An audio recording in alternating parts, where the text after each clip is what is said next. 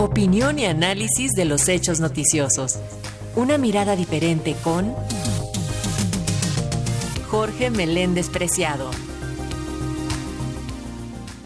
Y sobre este proceso electoral en Estados Unidos tenemos el comentario del periodista Jorge Meléndez. No sabremos hasta en unos días cuáles fueron los resultados totales de las elecciones en Estados Unidos, las cuales son de vital importancia para esa nación y el mundo. Para algunos analistas, la mayoría, de triunfar el trumpismo, habrá una situación donde las leyes no contarán para nada, ya que el también llamado hombre naranja y sus secuaces hacen lo que les viene en gana. Ya lo vimos cuando tomaron el Capitolio en una especie de golpe de Estado en 2021, desconociendo el triunfo de Joe Biden, asesinando a policías y poniendo en fuga a un buen número de congresistas. Su odio a los migrantes, los afroamericanos, los pocos indígenas que sobreviven, a los jóvenes y a las mujeres es su consigna, la cual, por cierto, la defienden con las armas en la mano. Tan es así que los diputados ultraderechistas del Partido Republicano, Marjorie Taylor, Lauren Boebert y Jim Jordan, han aparecido en sus carteles portando armas y discursos contra las minorías.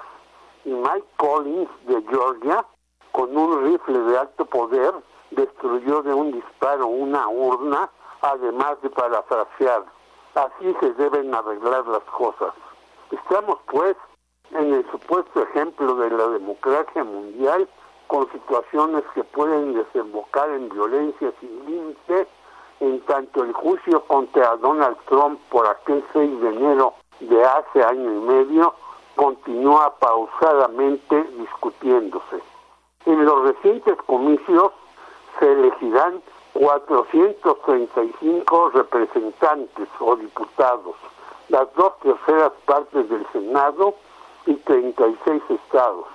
Actualmente ambos los dominan los demócratas, pero las encuestas que han fallado claramente en ocasiones y lo en la derrota de Hillary Clinton, predicen que los republicanos se alzarán con la victoria. Y Biden, que no ha cumplido sus promesas en migración, economía y energía, entre otras, logra ganar, se deberá a las mujeres, los afroamericanos y los latinos, a quienes ayuda poco. Entre estos, los latinos, que son el 14% del total de la población, el 58% es para los demócratas y el 32% a los republicanos. Ello porque en estados como la Florida el exilio cubano y venezolano se inclina ampliamente por los belicistas. Hay, según el especialista Carlos Puig, una dilución de los partidos clásicos y una disminución en la representatividad de las élites, más una inconformidad de los religiosos y las clases medias y bajas con el sistema que pregona el dinero como el gran Dios en todo momento.